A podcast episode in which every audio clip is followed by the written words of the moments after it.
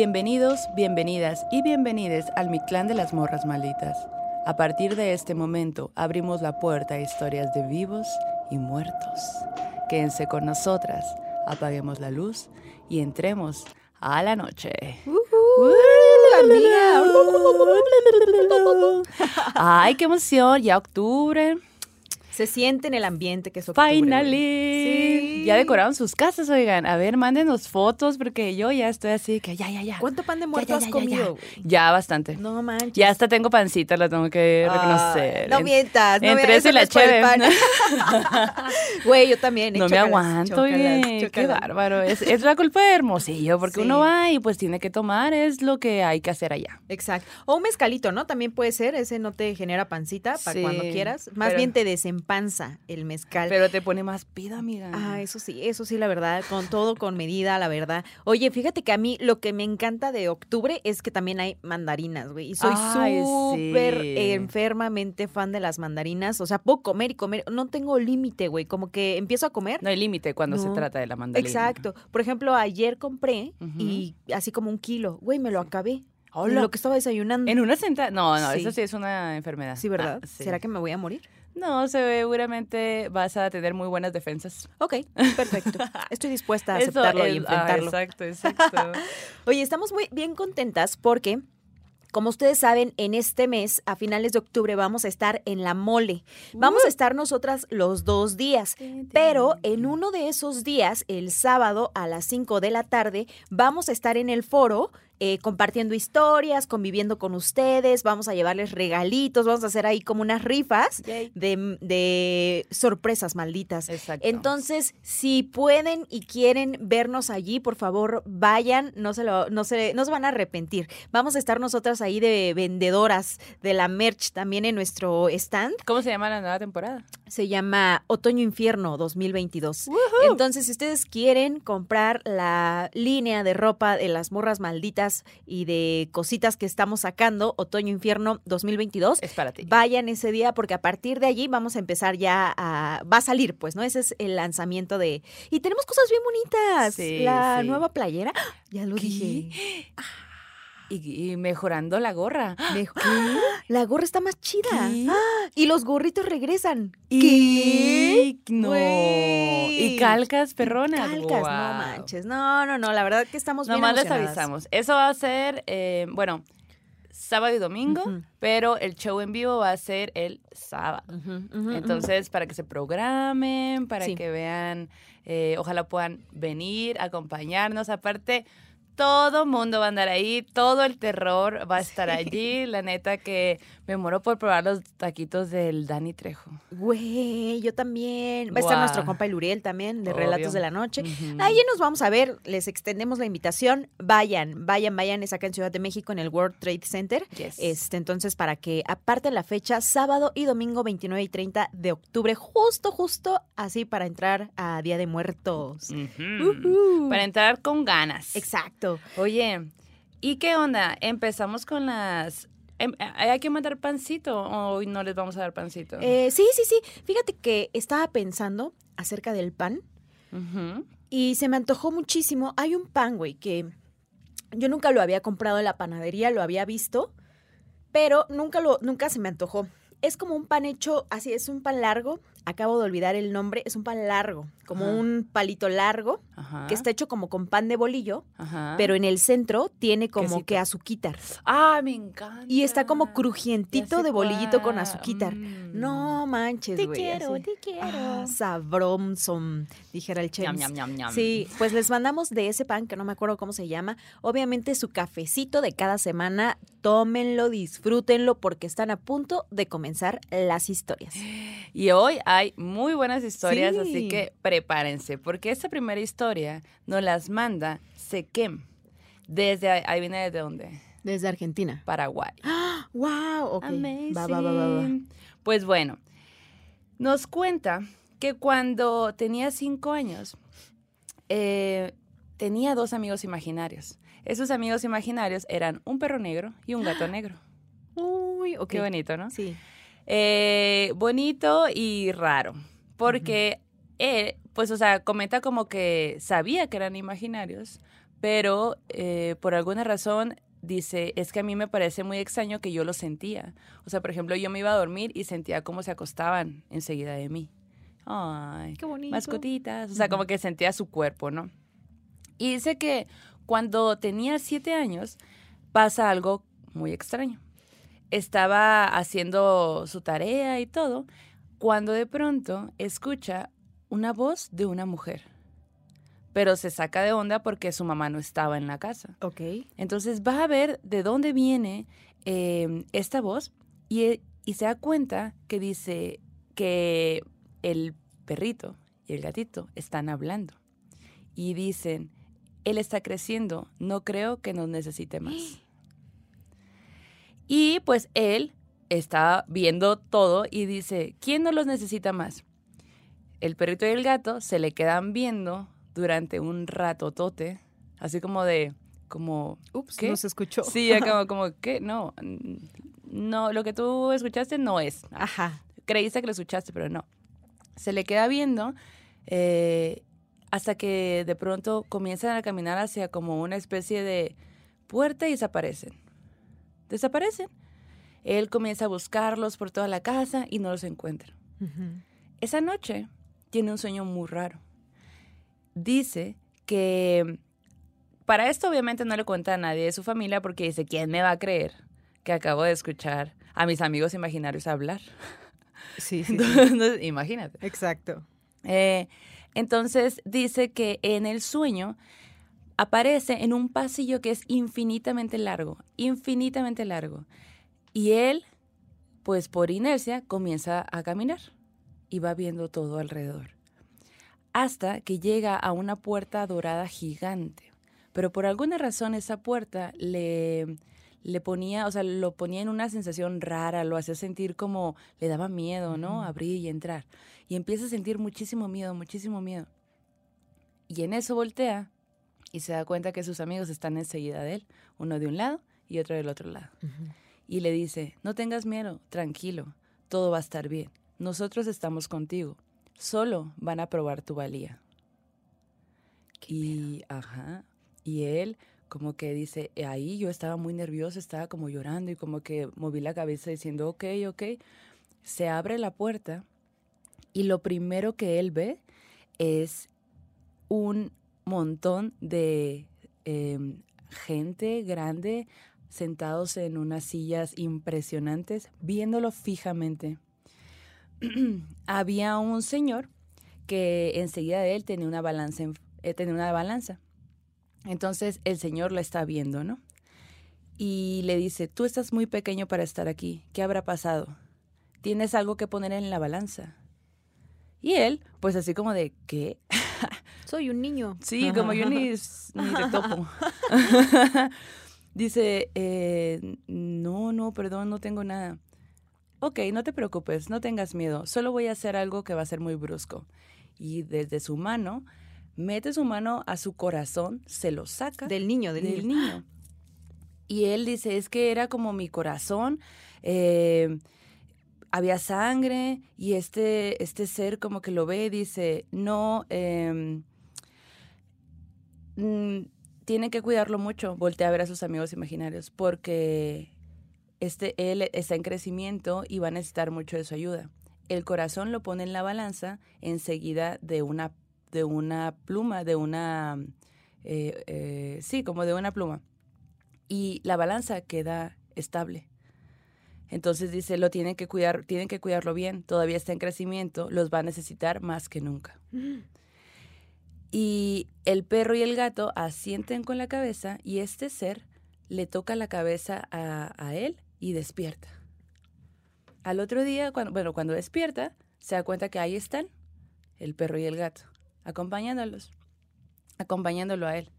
24 años después, ese perro y ese gato siguen a su lado.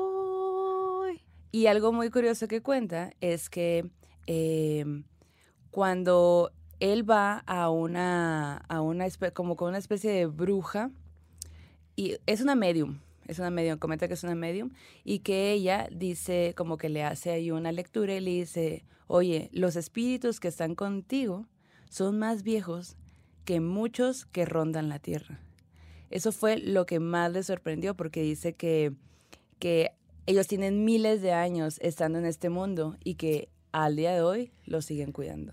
Órale. Qué chingón, güey. Me encanta eso. Y que sean además un perro y un gato, ¿no? Ah, Porque normalmente cuando hablas de guardianes o de amigues imaginarias, ¿no? Son como que normalmente personas o así, ¿no? O, ángeles, dicen, ¿no? Pero aquí eran animalitos, ¿no? Perritos y, gatitos. y que cuando despierta eh, le dice como, oye, no te preocupes, nosotros estamos aquí para cuidarte y te vamos a cuidar. Mm. Y entonces, pues lo que comenta es que hasta la fecha, que han pasado 24 años, eh, pues ahí está. Qué bonita historia, güey. Muy bonita, ¿no? Fíjate que además... Eh, me pregunto, y ya nos dirá esta persona que nos manda la historia, si en, después de que tiene este sueño o este viaje en el que este ser les dice a los amigos imaginarios, hey, tienen que cuidarlo ahora más que nunca, si habrá pasado algo en su mm, vida, ¿no? Como que habrá pasado por alguna experiencia fuerte familiar, habrá pasado algo en su vida,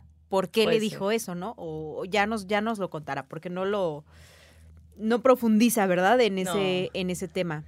No, pero también por otro lado me parece muy increíble cómo puede, quizá, eh, digamos que tuvo un pequeño momento de estar en un lugar que muy, muy importante y que no mucha gente puede estar, como en ese espacio gigante con estos seres que, que le hablan, ¿no? Está, se me hace increíble. Ay, no, qué locochón. Oye, pues mira, la siguiente historia nos la manda Aranza Ávila y la voy a leer. Dice, escucha bien este relato, ¿eh? porque está muy loco, güey. Está muy extra, muy extraño, dijera la Échatelo, échatelo.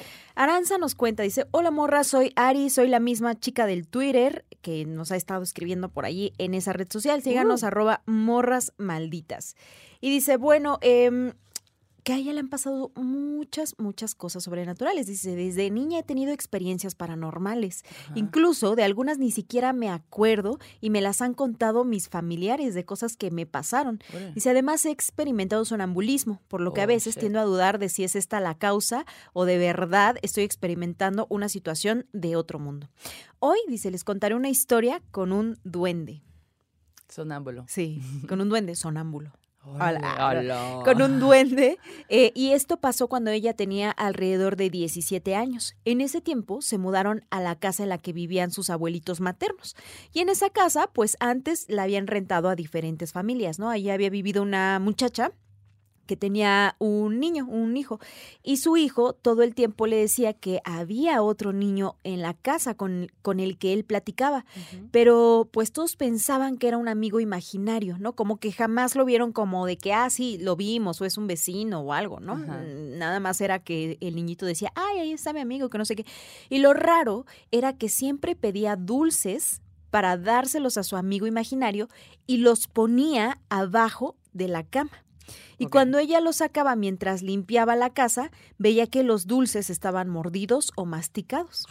Entonces un día, curiosa por todo lo que estaba pasando, vio a su hijo meter los dulces y cuando fue a sacarlos ya estaban mordidos, güey.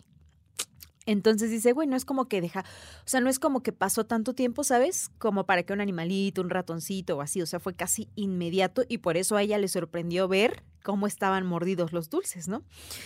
Y bueno, se sacó mucho de onda y dice que pues los que habían rentado allí en esa casa en otras épocas también eh, habían pasado por cosas pues también sobrenaturales. Dice, cuando nosotros éramos niños, dice, en una ocasión, jugando con mis primos a las escondidas en el patio, una de mis primas, la más chiquita, eh, de pronto empezó a llorar y nos dijo que ya no quería jugar porque había visto a un niño muy feo. Nosotros, creyendo que estaba mintiendo y que probablemente otro de mis primos mayores la había asustado, pues la ignoramos vilmente. Ay, no. ¿Por Le hicieron lo que viene siendo la ignoración. Sí. Hasta que la situación se repitió con otro de los primos más chiquitos, pero no le quisimos contar nada a la abuelita porque pensamos que nos iba a regañar y que ya no nos iba a dejar jugar, porque siempre nos decía que no jugáramos en ese patio por la tarde. Y pues ya vimos por qué. Jejeje, dice, ¿no? y bueno, pues resulta que cuando se mudaron a esa casa, cuando ella ella ya tenía sus 17 años, volvemos al inicio, eh, pues dice, en realidad todo estaba tranquilo, todo normal, la casa pues tenía una vibra relax normal, tenía un patio muy amplio, con muchos árboles, güey, eso ya me da envidia. Tengo sí. envidia. Oye, qué presumido. Qué presumida con tu patio y tus árboles, ¿eh? Sí. Además dice de que estaba rodeada por casas de otros familiares y estaba como en un callejón. Bueno, pues imagínate ese contexto, ¿no? Una casa bonita. Un día comenzaron a suceder cosas raras, extrañas, pero eran chiquitititas, ¿no? O sea, como que dice, como que yo me despertaba temprano para maquillarme e irme a la prepa y cuando me ponía la máscara de pestañas veía que las tenía como cortadas con tijera. Nunca le tomé importancia porque pues eran cosas mínimas. Ajá. También mi hermana menor, en ese tiempo, tenía como cinco años, dice, nunca le gustó estar en esa casa, por lo que atribuimos que pues era porque extrañaba nuestra casa anterior. Y en otra ocasión, estaba yo durmiendo, echando la siestita por la tarde, y sentí que me acariciaban el cabello. Escuché la voz de un niño chiquito y para eso pensé que eran los amiguitos de mi hermana que a veces llevaban sus mamás a la casa y se quedaban ahí un ratito a jugar y shalala, shalala. Pero me despierto y le pregunto a mi mamá que si ya se habían ido las amigas, amigos de mi hermanita y me dice mi mamá, güey, no vino nadie, hemos estado acá solas, ¿no? Y le dice, oye, ma, es que fíjate que sentí y escuché que me acariciaron el cabello. ¿No? Y ella así como de que no, pues ni siquiera pudo haber sido tu hermanita, dice, porque toda la tarde eh, este, la, se quedó en casa de la abuelita. Entonces no está aquí, güey, o sea, estamos solas. Ajá. Y bueno, pues resulta que sí, solo habían estado ella y su mamá. Y ya para ese punto, pues ella ya estaba empezando a sentir que pues las cosas estaban aumentando un poco de intensidad, pero tampoco quiso hacer caso, ¿sabes? Como que dijo, "Mm, voy a Me ignorarlo. lo ¿no?". imaginé, ajá, cualquier cosa. Ajá.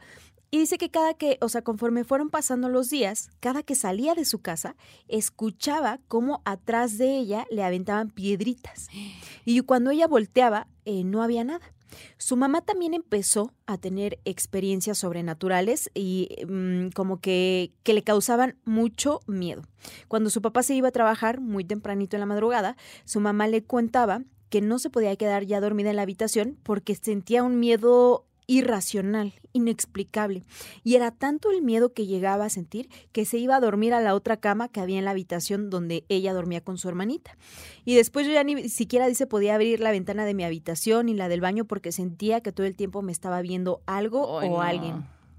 Justo, dice, esas ventanas daba al patio donde estaban todos los árboles. Ajá. Y las cosas fueron aumentando a tal grado que cuando me peinaba sentía muchos nudos en el cabello. Y cuando me los intentaba deshacer, eran nudos, com- no eran nudos en realidad, sino trencitas diminutas. Entonces yo así como de que, güey, ¿quién me hizo esta trencita? Dice, ya a ese punto yo ya no toleraba estar sola en mi, en la casa, güey. O sea, yo ya estaba así como de que mm, quiero hacer otra cosa, irme a otro lado. Y una tarde, un chico con el que salía la fue a ver a su casa. Estaban en el patio y dice, en el patio había un kiosco. Estábamos muy a gustito acá de juventud preparatoriana noviera. y dice, ni siquiera estábamos pensando en algo paranormal cuando se va haciendo de noche y empieza a oscurecerse el patio y siento que me están mirando. Tengo esas ganas indescriptibles de mirar hacia arriba a un punto y él siente extrañamente lo mismo. Los dos volteamos al mismo tiempo y en un árbol vimos que había un niño muy chiquitito, pero la cara la tenía de viejito. Ay, güey, dice, no vimos bien la ropa porque pues la luz de la calle no iluminaba tanto y pues ya estaba oscuro. Pero dice, lo cierto es que cuando entramos a mi casa, o sea, mi mamá nos preguntó, güey, ¿qué les pasó? Traen la cara palidísima, ¿no? Y ellos así de, no, es que vimos esto lo otro y no sé qué. Y pues ya el novio se fue. Y dice que así como que se tranquilizaron. Cámara, ahí te ves. Ajá, así de hasta nunca. dice ya, el vato avisó que llegó bien a su casa, ellas se calmaron, eh, como que empezaron a hacer oraciones, ¿no? Porque dice, güey, no sabíamos qué hacer, o sea, en realidad eh, teníamos miedo. Y cada que el chavo iba a verle, siempre les tiraban piedritas, o sea, les empezaban a hacer cosas hasta que empezaron a amanecer con rasguños, güey. No, güey, eso O sea, mal. ajá, como que las Pasó de que te trenzo Sí. el cabello a te rasguño. Ajá, ajá. Y dice que, que este, la cereza del pastel de esta historia fue cuando en una ocasión ella salió más con su familia eh, y, y era de noche. Entonces su mamá, que se quedó en la casa para despedirlos desde el patio, vio cómo había un niño chiquito que se escondió detrás del carro, como si lo siguiera. Y entonces en la plática que tuvo con la abuelita, le contó que también su la hermana de, de, su mamá había tenido experiencias similares cuando eran chiquitas y vivían en esa misma casa. La tía de esta morra. Ajá. Y la, abuelita le dijo, güey. Ajá. Sí, la abuelita le dijo, güey, es que los duendes se enamoran del cabello de las niñas o de las mujeres. Y mientras más llamativo es el cabello, más les gusta. dice, güey, en ese tiempo yo tenía mi cabello teñido súper rojo, ¿no? Entonces la abuelita lo que les dijo es, oigan, pues hagan oración, pongan musiquita, o sea, como que... el pelo. Ajá, como que les dijo, este, traten como de manifestar cosas eh, bonitas, ¿no? Y bueno, pues eso lo siguieron haciendo y dice, un día viernes a las 12 del día, cuando mi hermana y yo no estuviéramos en la escuela y mi papá estuviera trabajando a plena luz del día, se empezaron a escuchar muchos ruidos en la casa, como si esa entidad se estuviera manifestando que le desagradaba que se estuviera pidiendo que nos dejara en paz, hasta que por fin dejaron de escucharse los ruidos. Cuenta mi mamá que fueron minutos en los que tuvo mucho miedo, pero no quiso demostrarlo porque de verdad le pedía a eso que nos acosaba que se fuera. Y así pasó. Unos meses estuvimos en paz hasta que otra vez los ruidos empezaron. Después nos cambiamos de casa y nos favoreció que entré a la universidad en otro estado y a mi familia le pareció conveniente pues venirse a vivir conmigo, para que yo no estuviera solitaria por acá. Dice, entonces pues ya nos fuimos de allí y pues esa es una de las experiencias más fuertes que me ha pasado. ¿Cómo ves? El ente trenzador. Exacto. Aranza Ávila nos manda esta historia que de verdad, qué miedo, güey. Wow. Hoy sí, oigan. Por cierto, gracias por sus superchats que nos mandan cada semana. Lo agradecemos porque gracias a eso y a que ustedes ven y comparten este capítulo y cada capítulo de las morras malditas, nos ayudan a crecer un poco más. Llegamos recientemente a los 50k. Estamos bien contentas porque nos costó mucho trabajo, muchos sustos, pero allí la llevamos, allí vamos. Y como decíamos, mira mamá, de pura asustar gente. Entonces estamos bien felices, celebramos con ustedes estos, estos logros.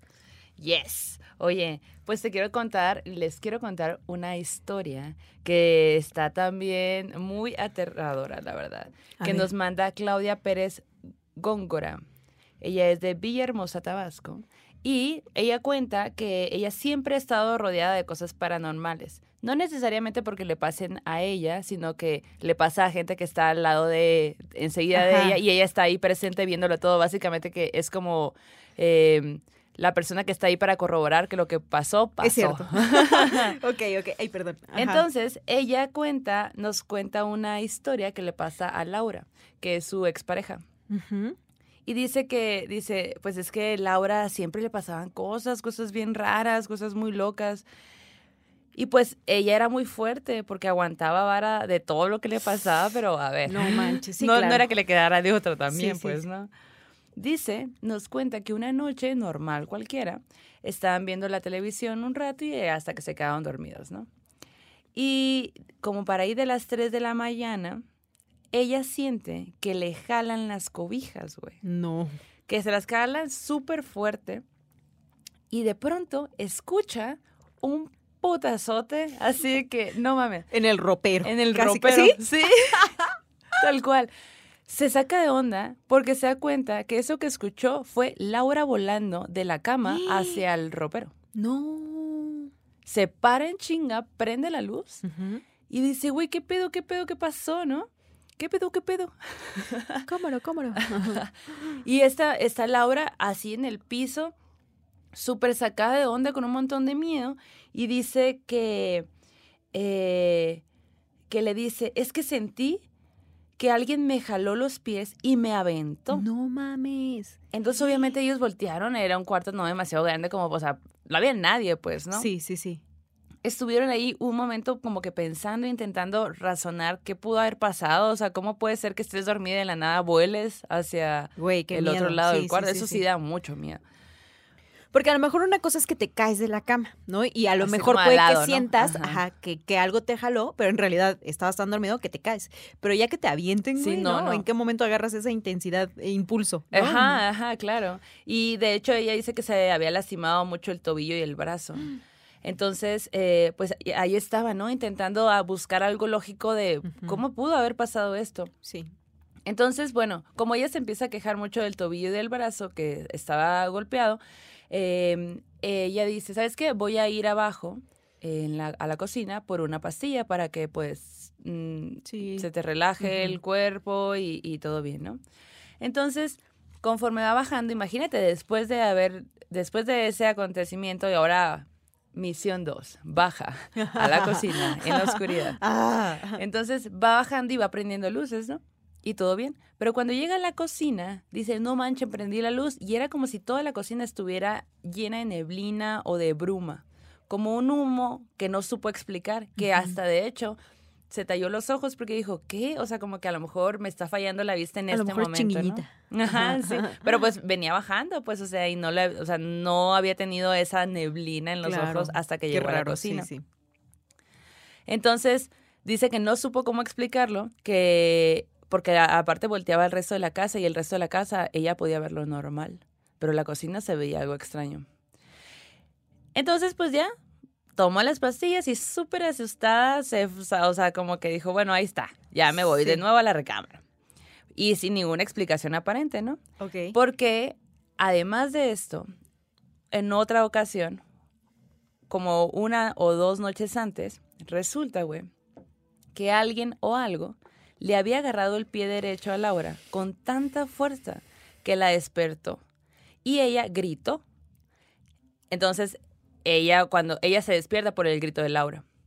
Y dice, alguien me agarró el pie, alguien me agarró el pie y me apretó muy fuerte cuando, y cuando sentí el dolor, lo jalé. O sea, jalé mi propio pie y así fue cuando me di cuenta que mi pie estaba hacia arriba, No, como flotando. no mames. Ajá. Entonces, eh, ella dice, güey, me duele mucho, me duele mucho, por favor, revísalo, revísalo. Y eh, ¿cuál va siendo su sorpresa? Que cuando ve su pie, tiene marcas como de rasguños, como de dedos, y, y están ahí, como chiquitos.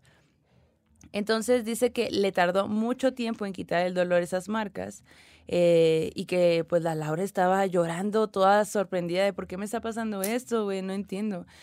Y dice ella que nos cuenta que pues Laura todo el tiempo le pasaban pues cosas extrañas, ¿no?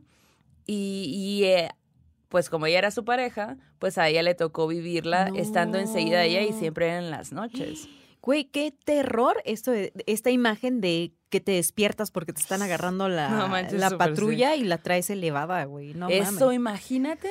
¿Habrán hecho una limpia? No, ¿Nos no lo comenta. Coméntanos. Sí, ya me sí, acordé, me acordé de esa historia, güey, que la, en el correo que nos manda, la morra, siempre que pone así como de que eh, expresiones y así, pone monitos, pone monitos así como de que ¡ah! carita Ah. sorprendida y así, muy bonito. Ya no lo pude copiar para pegarlo ahí, pero ahorita te lo enseño porque está muy divertido. Pero qué terror, güey. Sí, No sí, sí. mames. Y aparte, o sea, pobre Laura, la verdad. Pero también, pobrecita tú, güey, que Sí. qué loco, pues, tener una pareja que le pasen todo Exacto. este tipo de cosas todo el tiempo. ¿no? Ay, no. Bueno, No, pasamos no. a la siguiente Vamos, historia. vamos. Denle like, por favor, compartan, Suscríbanse este canal. suscríbanse, sí, para que lleguemos a los 100 mil. ¿En cuánto tiempo creen, oigan? ¿Qué En pasa 10 esto? días. La- Oye, pues esta historia nos la manda Rubén Hurtado, que es originario de eh, Tijuana, Baja California. Qué bonito es Tijuana. Ay, ¿eh? sí, dijo. Le ha agarrado mucho cariño a Tijuana. Mucho. Mucho cariño. Dice, mi relato es eh, de sueños de, con presencias y presencias que atestigué días antes y día después, días después de la muerte de familiares muy queridos. Ah, Cuenta que su primer encuentro fue con eh, su bisabuela paterna. Él lo que nos relata, ay, pero ya, ya lo perdí acá. No lo pierdas. No, No, no, lo no, te pierdas. vayas, no te vayas, Rubén. Acá está. Dice, "Ah, mi primer encuentro fue con mi bisabuela paterna. Para ponerles en contexto, nos llevábamos muy pesado, al grado de que nos aventábamos la chancla, o nos dábamos manotazos en el regazo, o pasaba yo corriendo al lado de ella y le hacía alguna maldad. Dice, igual era de que iba a la tienda de- con mis papás o con algún otro familiar y siempre le llevaba algún detallito, ¿no? Le llevaba así como cositas, un juguito de naranja, shalala, shalala, shalala. Este, eh, un día, dice, simplemente, me dicen mis papás que mi bisabuela se fue y que ese día me dejarían con mi abuela materna porque ellos irían a despedirla. Mm. Yo tenía alrededor de unos 6, 7 años y es como que en mi mente, eh, como que en mi mente era como de que, ah, ok, se fue de viaje y va a regresar. Dice, pero al paso de los días seguía preguntando por ella y todo lo que me decían era, ah, eh, mm, está en el cielo. Y yo la verdad es que no entendía, dice, o sea, como que... Mm, no hubo una explicación, no hubo una de- explicación. sobre la muerte. Vean los Oli, ya la recomendamos en capítulos pasados para hablar un poco acerca del tema. Y bueno, ah, dice, no me cayó el 20 hasta que vi el altar en Día de Muertos en la casa de mi tía y Ah. al ver su retrato en el nivel más alto del altar, supe que mi, pues, ah, mi abuelita había muerto. ¿no? A raíz de eso, yo ya no me quería quedar en la casa, dice, porque cada vez pasa- que pasaba por su recámara o por su retrato que, que tenía en- un cuarto de- en el cuarto de la televisión, sentía algo muy extraño, nervios, escalofríos, pero a fin de cuentas, pues era miedo lo que tenía, ¿no? También me dicen mis familiares que dejé de comprar la bolsita de jugo Tampico que yo siempre le llevaba y de consumir ciertas golosinas que mi bisabuela a veces me compraba. Una noche regresé de un evento con mi papá y por, eh, y por malilla que me encierra en la recámara de mi abuela. Recuerdo que empecé a gritar y a golpear la puerta y no me abría, no me abría, cuando de repente veo como en el sillón mecedora eh, hay algo, dice, como que voltea a verme y allí está mi bisabuela. Recuerdo sus rasgos, así como la última vez que la vi. Ella trataba de hablarme, pero no salía ninguna palabra de su boca, ningún sonido. Solo veía que hacía el gesto de estarme hablando. No recuerdo muy bien, dice, qué pasó eh, después de eso.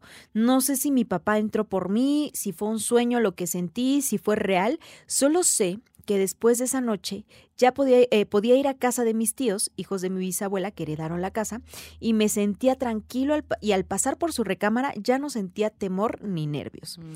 Y mi segundo encuentro, dice, es cuando ya, cuando mi tío abuelo, el cual amé y conviví con él, uff, dice, eh, fue el hijo mayor de mi bisabuela paterna, él entró a una cirugía a causa de un tumor en la cabeza. Afortunadamente salió bien de su operación, pero solo nos duró el gusto una semana, ya que al llegar al octavo día quedó postrado en una cama y estuvo como dos semanas conectado hasta que llegó el momento en el que tomaron la decisión de dejarlo descansar. La noche previa a que esto ocurriera, cuando lo iban a desconectar, recuerdo que estaba yo soñando con él, pero me quedé muy intranquilo y por ende no me pude volver a dormir. Me dieron muchas, muchas ganas de ir al baño, y cuando me levanté de la cama, veo a un hombre sombra en el regazo de mi cama sentado. Su torso y su cabeza estaban en dirección hacia mí. Tenía el cuerpo corpulento de mi tío y no tenía pelo, lo cual inmediatamente lo relacioné con él, ya que para la cirugía lo habían rapado. Me quedé perplejo, lo observé detenidamente y me hizo un gesto con la cabeza como dándome un sí. Ese gesto como de saludo, espero darme a entender, así como asintiendo con la cabeza. Y acto después, dice que sé que es un tanto imposible y pueden no llegar a creerlo, sentí una ventisca, no sé, como de la rosa de Guadalupe. Ah.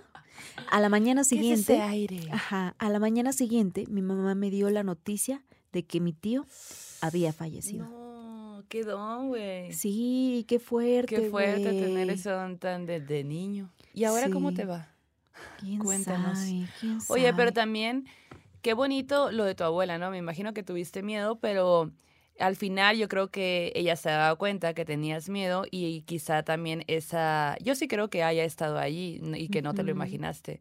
Y creo que a lo mejor esa era su manera de despedirte y de tranquilizarte para Sí. que, pues, para que no tuvieras miedo y que pudieras regresar a, a esa casa como, como lo hiciste, ¿no? Como volver normal, Claro. volver a lo mejor a consumir los dulces que consumías con ella. Sí, justo sabes que me conmueve mucho de esa historia y que creo que muchos lo vivimos en distintos contextos. contextos.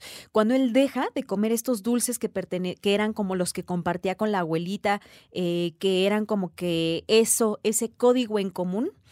Y que no puede hacerlo porque es bastante doloroso, ¿no? No sé si les ha pasado que cuando terminan relaciones o algo por el estilo, no pueden escuchar Canciones, la música sí. que marcaba esas relaciones, Ay, ¿no? sí. A mí me ha pasado muchas veces, y hace poco lo comentaba con unos amigos durante un viaje, que decíamos, güey, yo dejé de escuchar a tal porque pues estaba relacionado con ese contexto. Y es necesario y está bien. Y de pronto pasa mucho tiempo o Y pasa ponte un año y ya vuelves a escuchar esa música con nuevos aires. La resignificas, ¿no? Sí. O los lugares. A mí me pasó una vez que tuve una relación muy importante eh, hace años y me acuerdo que me costó mucho trabajo em, resignificar calles de lugares por los que habíamos caminado juntos, juntos, ¿no? Porque era para mí como el recuerdo de, ¿no? Claro, ajá. Y tiempo después, ya cuando una sana ya vuelves a caminar esas calles y ya ni te acuerdas. ¿no? Cuando deja de doler. Cuando deja Cuando de doler. deja de doler, eso es lo Entonces que yo creo que a él le pasó eso con su Sí. con su abuelita, ¿no? Y estuvo bien. Qué bueno que te diste ese tiempo, que necesitabas ese tiempo para este no estar comiendo cositas que te recordaran para que después ya con nuevos aires pudieras comerlas. Y también por otro lado, para, para la gente que son padres, pues yo sé que eh, el tema de la muerte es difícil de hablar a, a una niña, un niño o niña, pero pues hay formas, ¿no? Hay formas, así como esta recomendación que, que nos dio Janice ah, de los Oli. ¿Ya la viste? No, aún no, aún no. Tienes que, tienes que. Sí, sí está en mi lista. sí, sí, sí. Eh, siento que es importante, es muy importante y también este es un poco de aprendizaje, ¿no? O sea, no nada más decir está en el cielo, lo- los niños o las niñas, los niños no es que lo entiendan como tal, pues, ¿no? Hablar el tema así de real como es, porque es un tema que les va a pegar Claro. y querer meterlos en una burbuja donde no toques ese tema, yo creo que cuando lo toquen, cuando les llegue, va a ser muy, muy duro. Entonces, yo sé que no son temas fáciles, pero pues sí creo que es importante es importante. Sí, sí, sí. Oye, y en el, el terror en corto. Terror en corto. Ay. Hijo es su, hijo es. Hijo de su chingada madre. Eso es muy sonorense, ¿verdad? Súper Hijo es su sonorense. chingada madre. Hijo de su chingada madre. Amalayón, como dices, güey, sigo Amalayón. sin entender cómo usarlo. Amalayón. Amalayón es como de, como de ojalá. Es como Ah. de que, ¿qué onda? Una chévere. Uh, amalayón. Ah, que, Vamos a una fiesta. Uh, amalayón. Así como que, ah, así. O amalayón, tener un chingo de dinero. Ah, ¿sabes? como que no me suena. ¿Qué será amalayón? ¿Qué es la palabra? Pues. ¿Será como una palabra comcac o algo? No, Comcac no, más bien yo, si es algo por el estilo, debe de ser Jackie. Jackie. Ok. Más si bien. ustedes saben, hay que buscar el origen. Me, da la curiosidad. Me da la Ahorita te curiosidad. lo busco. Pero mientras vamos a escuchar este audio que nos manda Montserrat Audeli Calderón. Ok, eh, pues yo tengo unas amigas que son gemelas. Híjole. Bueno, básicamente los gemelos me han seguido durante toda mi vida. Desde que estaba en el kinder, siempre he tenido amiguitos gemelos. Igual en la primaria, la secundaria, la prepa y en la universidad. Y en la universidad conocí unas gemelas que pues todavía son mis amigas, de mis mejores amigas. Y a ellas las siguen mucho las cosas paranormales, ¿no?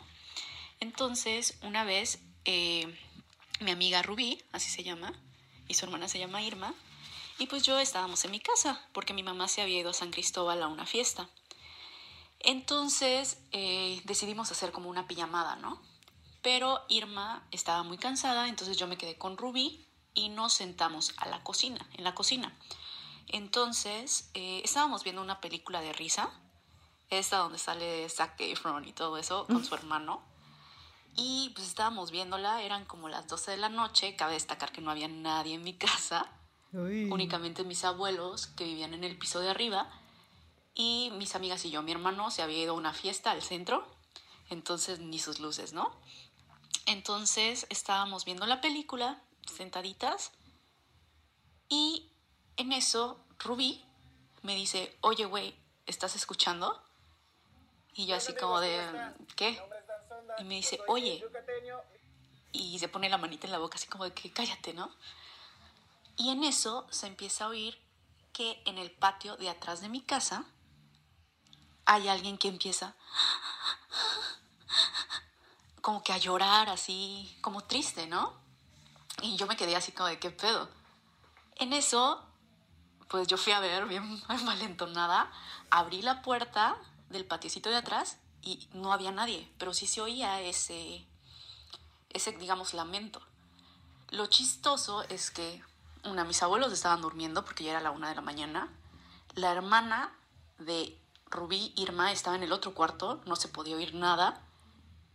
Entonces nosotros lo oíamos, pero oíamos ese llanto en el patio. Mi perrito, que estaba en el patio, se metió a su casita, ya no hizo nada, ni siquiera ladró, sino nada más se metió en su casa. Y en eso, pues como yo no vi nada, dije, güey, no es nada. Entonces cerré la puerta, pero en lo que cerré la puerta, la puerta se empezó como que a abrir y a cerrar. Entonces mi amiga se espantó y dijo, no mames, güey, es la llorona. Y yo así de, no mames, Rubí, no es la llorona, ya, relájate. Y ya de Ya eso, basta de estupidez. pues pasó, despertamos a su hermana, le contamos lo que había pasado. Y bueno, Al otro día, eh, pues ya estaba con, con mis abuelos, les conté, y en la tarde, creo que a los dos días llegó mi mamá y le conté también lo que había pasado. Y pues esa mañana ella se levantó, fue a tirar la basura y cuando fue a tirar la basura le comentaron que una de las vecinitas había fallecido, pero era, digamos, amiga de mi mamá, o sea, se llevaba con ella.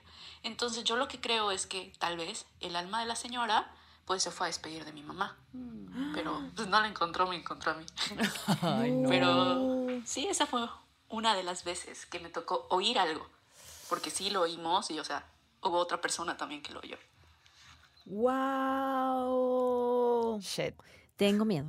Tengo miedo. Oye, qué locura que mm, pon tú que se fue a despedir o simplemente de qué habrá fallecido esa señora. No sé. Me da el acá. Me da también acá. sé, no sé, porque no sé. estaba triste, pues, sí, ¿no? exacto. Perfecto. Es- es- Entonces, eh, sí, este, la verdad es que ese perfecto fue porque escuchamos una voz de ultratumba Sí. que nos habló. Pensamos que era la deidad. Eh, sí no. era la deidad del, del audio. de la Oye, producción. La deidad, de- la deidad productora. Oigan, y en el sueño macabro tenemos un sueño que nos lo manda Deira Cypress y dice, les mando mi historia en audio y visuales a continuación nos lo manda, pero... ya Vayan al si lo- Instagram. sí, sí, lo vamos a subir al Instagram para verlos. Dice, sobra decir que me encanta su programa y que soy muy fan desde que las descubrí en Spotify. Oye, me encanta que la bandita dice, yo las escucho dos veces. Dice, las escucho en Spotify cuando estoy haciendo cosillas así Sí. como de que trapeando, no sé qué y no sé cuál, pero también me gusta verlas en YouTube después, dice, porque son como experiencias distintas. Y yo, órale, Guau, está muy gracias- locochón. Gracias por escucharnos doble, nos ayuda un montón Sí. también eso. Qué bien que vengan al YouTube a ver nuestras caritas. Qué bien la gente que quiere escuchar nuestras voces solamente. Sí, sí, sí. La neta que les agradecemos mucho y pues acuérdense suscribirse a este canal y compartir. Así que ahora escuchemos este sueño macabro. Hola, ¿cómo están? Bien. Eh, hice una pausa, estaba escuchando uno de los capítulos de su programa y sentí la necesidad de contarles la mía. Em, seguramente a muchos de sus escuchas les sucederá que nos gustaría meternos en la conversación, pero bueno, eh, está padrísimo que tengan estos espacios donde también nosotros podemos platicar con ustedes y contribuir a todo esto que hacen, Ay, qué chido. que repito, es increíble. Mi historia sucedió como hace 10 años. Em, en ese momento yo estudiaba y mi novio ya trabajaba. Uno de sus amigos del trabajo nos invitó a su casa en Cancún y yo no conocía eh, Cancún, entonces decidimos que íbamos a ir, que era una buena oportunidad. Y total, llegamos allá. Iba otra pareja, su amigo, eh, mi novio y yo. Cada quien se quedó en un cuarto diferente. Y yo recuerdo que la primera noche la pasé bastante mal en general en ese día porque me había recién bajado. Normalmente tengo ciertas incomodidades y sé que paso malas noches, entonces trato de no predisponerme, pero sé que eso es una posibilidad y prácticamente siempre me pasa. Entonces, total, llega la noche, yo me fui a dormir primero, después él llegó y estaba la cama pegada a la pared. Enfrente de la cama había una televisión, una pantalla bastante grande con una mesita. Entonces, empiezo, o sea, me, me- me duermo, todo cool, pero pasé una noche pésima. Muy recurrentemente, unas cuatro o cinco veces, me desperté porque estaba incómoda. Em, realmente no tenía ningún dolor, no tenía cólicos ni nada, pero me sentía súper incómoda. Entonces dije, bueno, seguramente es porque esto es normal y, aparte estoy en una casa que no es mía, normal. Pero súper peculiar que siempre que me despertaba, yo no veía con los ojos, pero sabía perfecto que había una persona enfrente de nosotros, del lado derecho de la, em, de la pantalla, Uy, viéndonos a mi novio y a mí. No. Em, me detecté perfecto que era una energía masculina, que tenía una gabardina y un sombrero, un sombrero tipo como el de los judíos, que tiene como, Mm. no sé describir sombreros, pero era un sombrero. Y me despertaba y sentía que nos estaba viendo. Yo nunca le vi la cara, nunca le vi los detalles, solo sé que era una sombra y estos datos. Una sombra masculina que nos observaba, eh, sin, sin ninguna intención. Nunca me sentí amenazada. Pero volteaba a ver a mi novio y mi novio estaba dormido. Eh, yo decía, ay, qué horror que él sí está dormido y yo le estoy pasando tan mal. Eh, me volví a dormir, al poco tiempo me volví a despertar y en una de esas veces que me desperté recuerdo que tranquilamente pensé, mañana le voy a preguntar a mi novio, a mi novio, mañana le voy a preguntar al amigo de mi novio quién se murió aquí durante la construcción. Y se me hizo un pensamiento muy extraño porque aguanto el miedo, pero soy miedosa. No es como que tenga este tipo de pensamientos tan casuales. Claro. Y también investigando un poco más en estos temas eh, que seguramente les pasa a ustedes también, me he dado cuenta que eh, muchas veces las personas que tienen dones de conectar con otros planos dicen que pueden distinguir cuando es algo provocado por su cabeza, porque normalmente sienten miedo, y cuando es algo real, que es un, más una sensación que un pensamiento. Entonces a mí me sorprendió, además de lo que estaba viviendo, me sorprendió más cómo estaba reaccionando yo. Eh, total, en la mañana despierto em, y platicando con mi novio, recién nos habíamos eh, despertado, eh, me dijo, ¿cómo estás? Y yo, no, pues no muy bien, fíjate que pasé pésima noche. Y me dijo, ay, yo también dormí terrible. Y le dije, qué raro. Yo volteaba y te veía bien. ¿Y por qué soñaste feo? No, pues es que, ¿por qué, ¿por qué dormiste mal? No, pues soñé muy feo. Y yo, yo también. Y me dijo, sí, es que no te vayas a espantar, pero soñé que alguien nos estaba viendo. Y yo, sí, un señor. Y me dijo, al lado de la tele. Y yo, sí, de este lado. Y me dijo, no, yo lo veía del otro lado. Y le dije, ¿y tenía sombrero? Sí, una sombra y era una con una gabardina. Y yo, sí, no manches. Entonces, la verdad es que súper sorprendente y mientras más los escucho y mientras más ha pasado el tiempo, también en algún viaje comentándolo con algunos amigos, contando estas historias un poco de terror, eh, nos parecía curioso que muy recurrentemente eran sombras, sombras en las que tú no puedes descubrir los detalles, pero que de alguna manera se hacen presentes.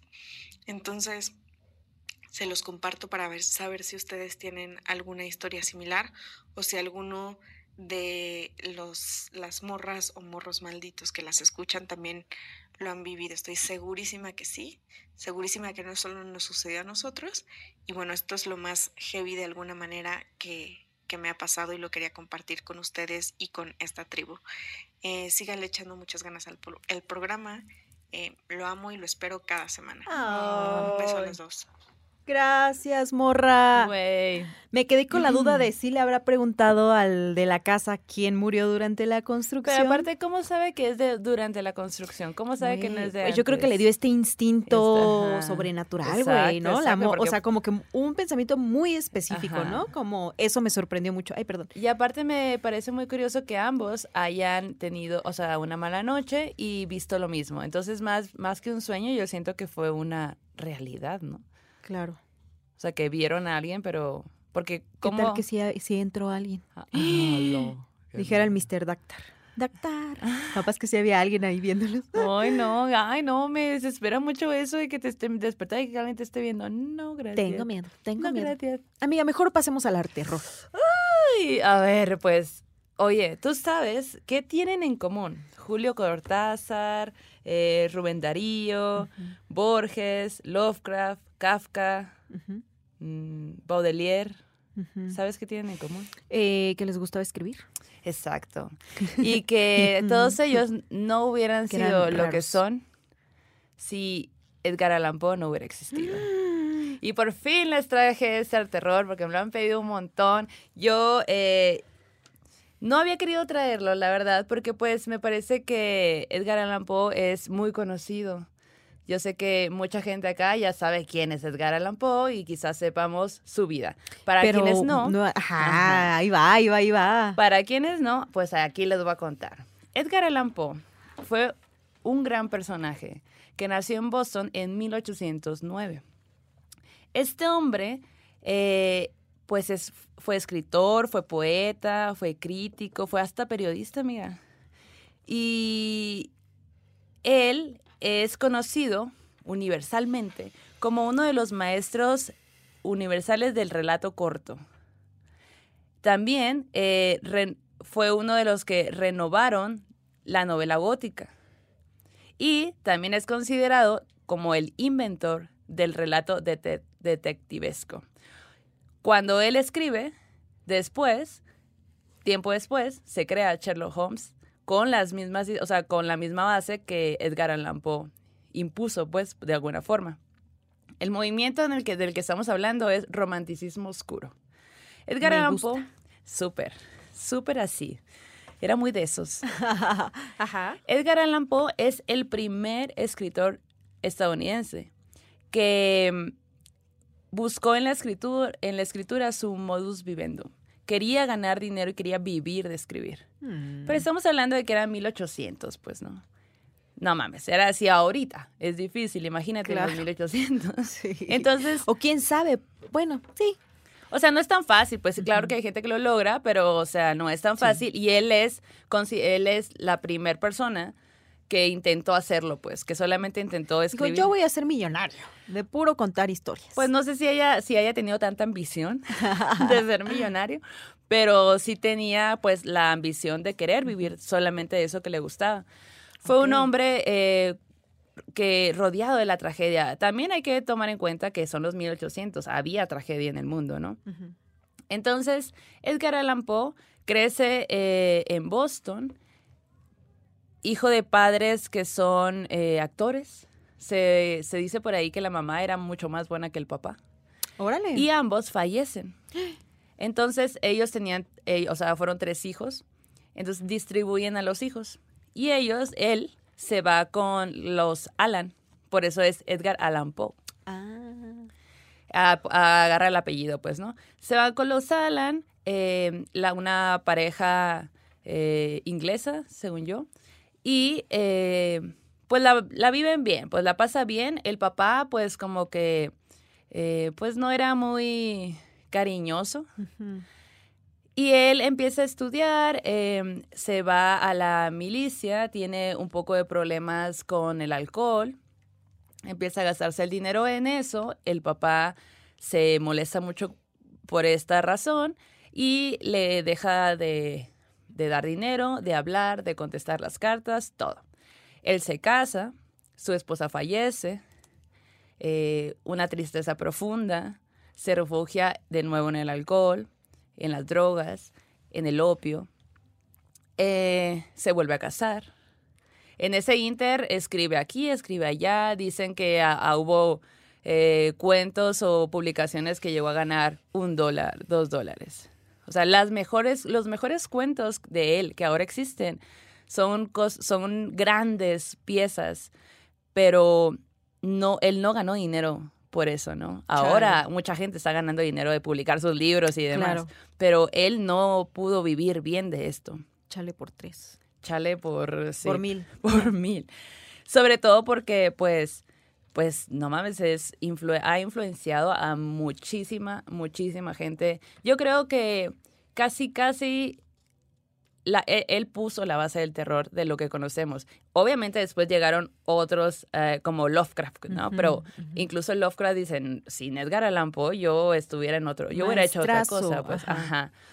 Y lo curioso y, e interesante eh, de Edgar Allan Poe es que, bueno, se, entra a la, mili- a la milicia, eh, regresa, se casa con una chica que era su prima. Bueno, eran los 1800. Ujú. Y eh, la prima fallece también. Mm. Bueno, la esposa ahora, ¿no? Güey, qué trágico todo esto, ¿no? Como que una vida llena de pérdidas. ¿no? Totalmente. De hecho, cuando se casa con, con esta chica, eh, primero lo hacen en secreto porque obviamente estaba medio raro y luego ya después dicen, bueno, pues hay que decirle al público. ¿Qué creen? Oli, eh, son los 1800, es todo, se puede. Y aparte la, la morrilla tenía 13 años Hola. y él tenía, estaba más grande. Hola. Ya saben ustedes qué opinamos de eso. Hola. Pero bueno, eran los 1800 de nuevo, hay que recordarlo. Eh, se casan, él, él le empieza a ir muy mal, porque también empieza a tener broncas en su trabajo, porque tenía una adicción muy grande al alcohol y Mm. al opio específicamente. Así que eh, lo corrían muy rápido de los trabajos. Llega a un nivel así de que no tienen dinero y él le manda una carta a su padrastro, a, a los Alan, porque, o sea, porque le escribía, pues, ¿no? Y el papá nunca le contestaba. Se dice que la última carta que le mandó le suplicaba que se apiadara de él y de su familia y que no los dejara pues morir en la calle porque no, estaba, no tenían dinero. Y el señor nunca le contestó esa carta. No mames. Él después se entera que su mamá, con la que pues tuvo muy buena relación, había, estaba muy enferma y falleció. Y el señor nunca le avisó a, a, a Poe, a Edgar Allan Poe, de, de la muerte de su madre, ¿no? Entonces, todas estas tragedias, luego fallece la esposa, la esposa prima, y él entra ya en un grado así tal que dices, no, o sea, hay cartas y hay escritos de diferente gente que habla de Edgar como en esa temporada como era lo más triste que pudieras ver. La desgracia lo seguía, era como si esa fuera su, su, su tipo de vida, pues, ¿no? Y aparte, pues, él se metía siempre en broncas por el alcoholismo y todo esto. Hasta que eh, conoce a otra chica y empiezan a hablar de casarse.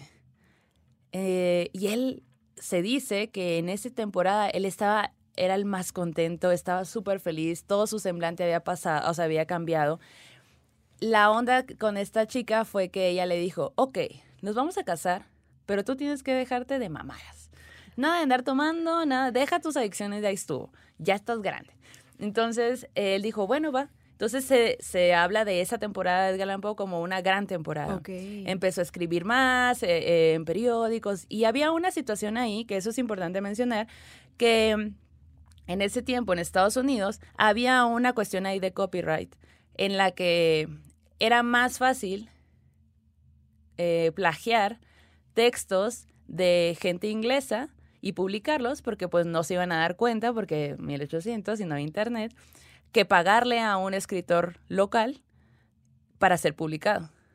Y esa es la razón, esa fue la razón por la que muchos, muchos escritores en esa época no ganaban bien, porque a la, a la industria, a la editorial, le convenía más plagiar textos de otros lugares y que pagarle a un local. Entonces es muy importante eso, se me hace bien culero, pero pues y ahora es un poco más complicado que pasen ese tipo de cosas. Sí, yo creo que sí. Creo, porque el Internet, ¿no? Sí. Entonces, bueno, eh, pasa que de pronto, días antes de la boda, Edgar desaparece. Misteriosamente desaparece, nadie lo ve. Y cuando lo encuentran, lo encuentran tirado en un lugar con una ropa que no era la suya, en un estado así casi inconsciente. Lo llevan al hospital y tratan de hacerle preguntas, pero él no responde y fallece. Nadie nunca ha sabido, hay así miles de teorías de cuál fue la muerte de Edgar Allan Poe, pero, y se dice muchas cosas, ¿no? O sea, como que, ah, seguro fue un paro, seguro andaba drogado, seguro, pero desapareció por días. Y nadie se explica de quién era la ropa que traía puesta, que qué había sido lo que había pasado, porque él no dijo nada. En desde que lo encontraron hasta que lo llevaron al hospital y falleció, no pudo decir nada. ¿Cuál es tu teoría? Pues que lo abdujeron. Me gusta creer que lo abdujeron, que le dijeron, ya diste mucho a la humanidad, estuvo, ¿no? y no te ha eh, pagado bien. Y no te ha pagado bien, güey. Ya sufriste demasiado. Deja, pare de sufrir. Pare de sufrir. Oigan, y entonces, pues, hablando de Edgar Allan Poe, Edgar Allan Poe tiene infinidad de cuentos. Eh, el primer libro que saca Edgar Allan Poe es de poemas y es muy curioso porque Edgar Allan Poe es oscuro. O sea, Edgar Allan Poe em, tiene una forma de dar terror, miedo, más miedo, así como que te, mantienen un suspenso, pero también sus personajes tienen bastante, tiene mucha psicología, pues su, su narración y todo. Em, hay una recopilación, yo recuerdo que yo leía Edgar Allan Poe en la, casi casi entrando a la secundaria. Y me gustaba mucho porque obviamente morra malita desde chiquita. Y eh, pues, pues, tengo varios libros, pero hay uno en específico, para gente que me conoce, sabe que me gusta mucho leer y que me gustan mucho los libros ilustrados. Entonces me le regalaron este libro que están viendo acá, para la gente que no lo ve. es un libro que es de cuentos macabros y está ilustrado por Benjamín Lacombe. Eh, Lacombe la Combe. Y eh, las traducciones son por Julio Cortázar. Ahí nomás. Y es muy bonito, tiene muchos detalles muy, muy bonitos. Voy a tomar unas fotos para que vayan al Instagram y puedan ver algunas algunos, este, ilustraciones. Está hermoso, si pueden, si les interesa. Aparte, pues, como son cuentos cortos, también eh, ahí es un buen regalo para... ¿Cuál es tu relato favorito? El de niño, este? la niña malita. Me gusta, pues, obviamente el cuervo, creo que es de eh, la casa de Múnich, ¿cómo se llama ese? Mm. Ah, perdón, La caída de la casa Usher, también me gusta. Eh, recomienda, recomienda.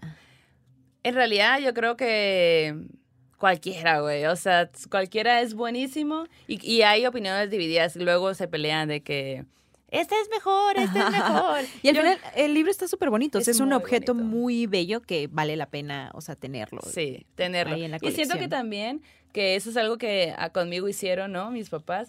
Eh, estas lecturas de dormir que te cuento, contándote cuentos. Y como pues los cuentos de Edgar Allan Poe son relatos cortos, siento que es una buena forma de dormir a tu hija, hija. Sí, exacto. Totalmente de acuerdo. Oigan, y pues con ese libro de Edgar Allan Poe y con este arte terror, yo nada más sumaría otro libro para la biblioteca sobrenatural eh, y es el libro de El ocaso de los espíritus, el espiritismo en México en el siglo XIX de José Mariano Leiva. Hace unas semanas eh, recomendamos La Revolución de los Espíritus, que habla acerca de pues Madero, ¿no? De cómo él tenía pues esta concepción y vivía con esta forma de ver el mundo, ¿no? Y los espíritus, por supuesto. Entonces, la banda maldita nos puso ahí en el, en el Facebook esta otra recomendación para todos aquellos, aquellas, aquellas que estén interesados en el tema del espiritismo. Este libro les va a dar mucho contexto, les va como que a profundizar un poco acerca del espiritismo en México en el siglo XIX. Creo que puede ser un gran complemento con el de Turner, el de, el de la Revolución de los Espíritus, y es este libro. José Mariano Leiva, El ocaso de los espíritus eh, yo lo vi en internet, a ver, déjame ver en cuánto lo vi para que por si gustan, que quieren comprarlo. Oigan, hay que hacer un... Está en 200 pesos, ah, es de Ediciones Cali Arena. Ajá, no está tan caro, 200 pesos. Si quieren, pues sumarlo a la biblioteca. Claro. Y aparte también recuerden que regalar libros es un gran detalle a la gente que nos gusta la lectura. Siento que de regalar otra cosa, regalarte un libro, yo siento que. A mí me mama que me regalen libros, que me regalen tazas, que me regalen aretes, güey, y anillos. Soy súper fan, güey. Y huipiles, ¿no? Así de que por si. Ah, por si gustan. a mí me gusta y saca la lista. A mí me gusta mucho de esto. Oye, amiga, pues estamos, hemos llegado al final de este ah. capítulo. Les agradecemos enormemente que nos hayan acompañado en una edición más de Morras Malditas. Gracias por sus superchats que nos ayudan a crecer por sus likes, por sus comentarios. Síganos nos en redes encanta leer sus comentarios en el superchat. Eh, Maldo, ¿cómo estás en Instagram? Yo estoy como Maldo Maldita. Yo estoy como arroba Janis Merida o Dark Corn Beauty. Belleza chulada de maíz prieto. Ah, es la traducción. Oye, y, búsquenos también eh, y síganos en Morras Malditas. Sí. Y no olviden mandar sus historias al correo. Que morras, es morras malditas. ah, morrasmalditas arroba gmail.com. Yes. Si son, eh, nos encanta que nos manden de todo, perdón. Nos encanta que nos manden de todo. Pueden mandarnos audios eh, con sueños macabros o terrores en corto de cinco minutos, por favor, máximo. Y si ya son historias un poco, pues, más desarrolladas o solo quieren escribirlas, también mándenlas para que las contemos nosotras. Y es así cómo va, que, que, oye, pero antes de todo, antes de cerrar el círculo, quiero que invitarles a que nos nos taguen en sus fotos de Halloween o de cómo van a decorar, qué se van a vestir, qué van a hacer altar de muertos. Váyanos contando. A ti, a ti estamos bien. Pues, eh, ajá, compártanos sus preparativos. Nos vemos la, la, próxima semana. Ah, es así como cerramos este círculo. Vayan con su Dios, diosa, dioses, energías de preferencia, que este aquelarre ha terminado. Hasta la próxima. Adiós. Dulces pesadillas. ¿Quieres regalar más que flores este Día de las Madres? The Home Depot te da una idea. Pasa más tiempo con mamá plantando flores coloridas, con macetas y tierra de primera calidad para realzar su jardín. Así sentirá que es su día todos los días. Llévate tierra para macetas Bigoro por solo $8.97 y crece plantas fuertes y saludables dentro y fuera de casa. Recoge en tienda y sigue cultivando más momentos con mamá en The Home Depot. Haces más, logras más. Más detalles en homedepot.com diagonal delivery.